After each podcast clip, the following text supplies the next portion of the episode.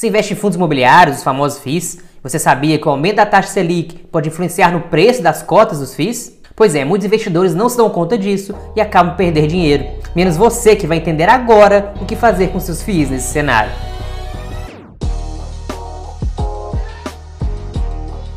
Meu nome é André Araújo, sou engenheiro investidor. Os investidores estão sempre comparando os investimentos entre si e tentando descobrir qual é a melhor relação risco-retorno para um determinado cenário. E a renda fixa geralmente é utilizada como padrão de referência, como padrão de comparação em relação a outros ativos, como imóveis, ações, os fundos imobiliários. Justamente porque a renda fixa possui um menor risco. Imagine que você tenha duas opções de investimentos, investimento A e investimento B. E ambos vão te dar a mesma rentabilidade.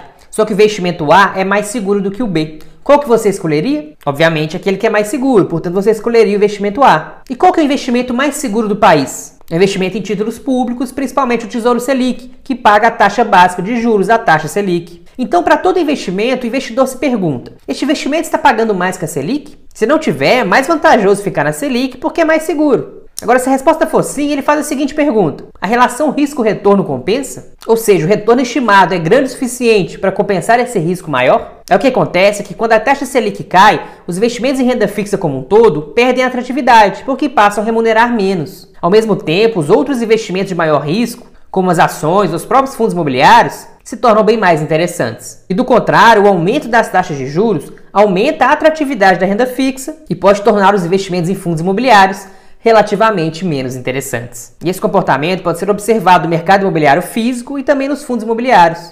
Porém, essa relação é muito mais facilmente observada nos fundos imobiliários, pois, diferentemente do mercado físico, os FIIs possuem maior liquidez e acabam refletindo mais fielmente e mais rápido essa variação. E para se avaliar os fundos imobiliários de maneira geral, se usa o índice IFIX. Mas antes de falar do IFIX, eu quero te pedir uma coisa. Se inscreve aqui no meu canal, porque você sabe que eu estou passando aqui para vocês só informações para vocês investirem melhor, para vocês ganharem dinheiro. Então, quando você curte, quando você se inscreve, quando você ativa o sininho para receber as notificações, quando você compartilha esse vídeo com um amigo, você me ajuda a te ajudar cada vez mais. O IFIX é constituído pela média ponderada das cotações dos fundos mais negociados na bolsa. O valor desses FIIs é calculado e divulgado pela B3 e representa de modo geral a performance dos FIIs ao longo do tempo. Digamos que o IFIX é para os FIIs, o que o IBOV é para as ações. Nós vamos ver na prática como a variação da taxa Selic afeta os FIIs. Mas antes é importante mencionar que no IFIX são considerados as distribuições mensais de proventos dos FIIs. Ou seja, ele é a soma da variação das cotas mais os rendimentos. Por exemplo, se as cotas dos FIIs constituintes do IFIX valorizarem 5% e esses mesmos FIIs distribuírem 8% ao ano de proventos, o IFIX apresentará uma valorização de 13%. 5% da variação das cotas, mais 8% dos proventos distribuídos. Então vamos ver na prática a relação taxa Selic versus IFIX. Estou aqui com o gráfico né, da taxa Selic versus IFIX. Ó. A taxa Selic é esse verdinho, né? Você vê que está diminuindo com o tempo, e o IFIX é o azul.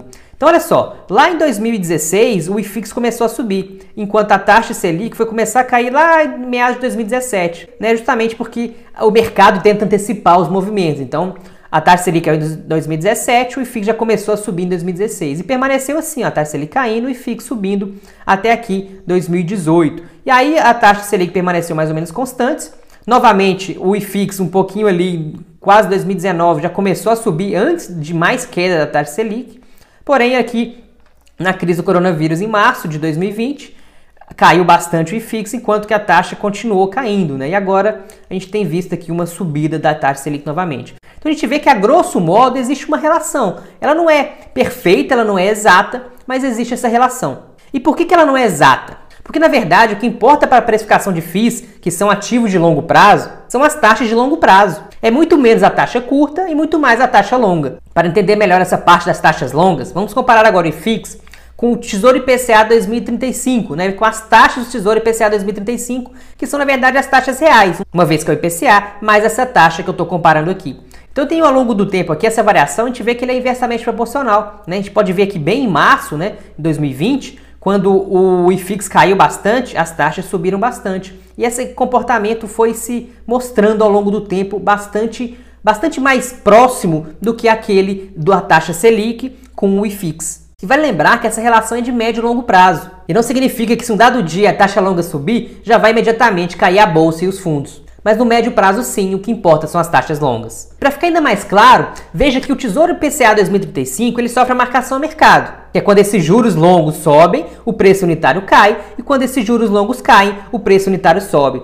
Então temos um gráfico aqui, ó, comparando o IFIX com esse preço unitário do título. E a gente vê uma relação direta entre eles. Ou seja, eu tenho aqui de verde o preço unitário do título comparando com o IFIX. Ou seja, para o preço unitário subir, igual tem acontecido aqui, o que, que tem acontecido com os juros? Os juros reais, os juros lá de longo prazo, eles têm que ter diminuído. E foi isso que aconteceu ao longo do tempo. Os juros diminuíram, o preço unitário subiu, o IFIX subiu.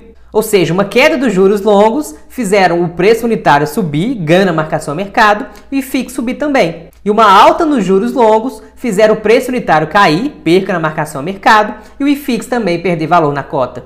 Portanto, a valorização das cotas dos FIIs se dão quando os juros longos estão em queda, e a desvalorização das cotas dos FIIs se dão quando os juros longos estão em alta. E essa correlação inversa entre o IFIX e a Selic, ou principalmente entre o IFIX e as taxas longas de juros, constitui um fator de risco importante para o investidor, que ao decidir alocar uma grande parte do seu patrimônio em FIIs, quando os juros estão baixos, vê uma chance maior que esses fundos se desvalorizem com a alta dos juros. Repare então que o que importa são as taxas de juros longas e não a taxa Selic. Mas aí você pode se perguntar: o aumento da taxa Selic influencia as taxas longas? E a resposta é sim, influencia, porém não determina.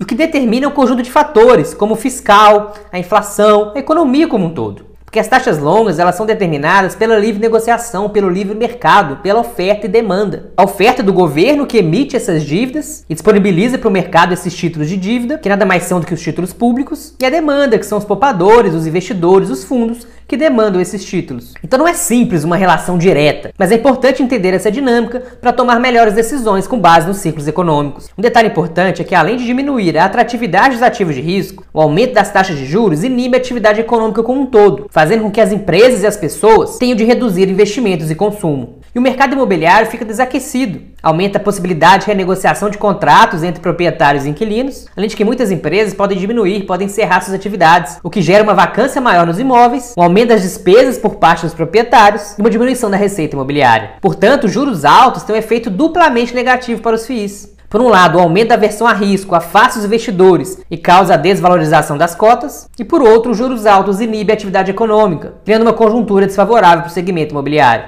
Nós não temos bola de cristal para prever o futuro, mas podemos ficar atentos aos indicadores macroeconômicos e tomar decisões melhores. A desvalorização do real frente ao dólar e o aumento do descontrole em relação à inflação indicam claramente uma tendência de aumento de juros, e o aumento dos juros acaba trazendo queda na cotação dos FIIs. Porém, isso tudo é do ponto de vista macro. Porém, é preciso avaliar o micro também, é preciso avaliar os FIIs em si. Se são fundos de papel de tijolo, se são fundos bem diversificados, são multimóveis, multi-inquilinos, se são bem localizados, se a vacância é baixa, se o gestor é bom, se os imóveis são replicáveis, se tem um bom histórico de pagamento de proventos, enfim. Tudo isso pode pesar na cotação do fundo, especialmente se tratando de médio e longo prazo.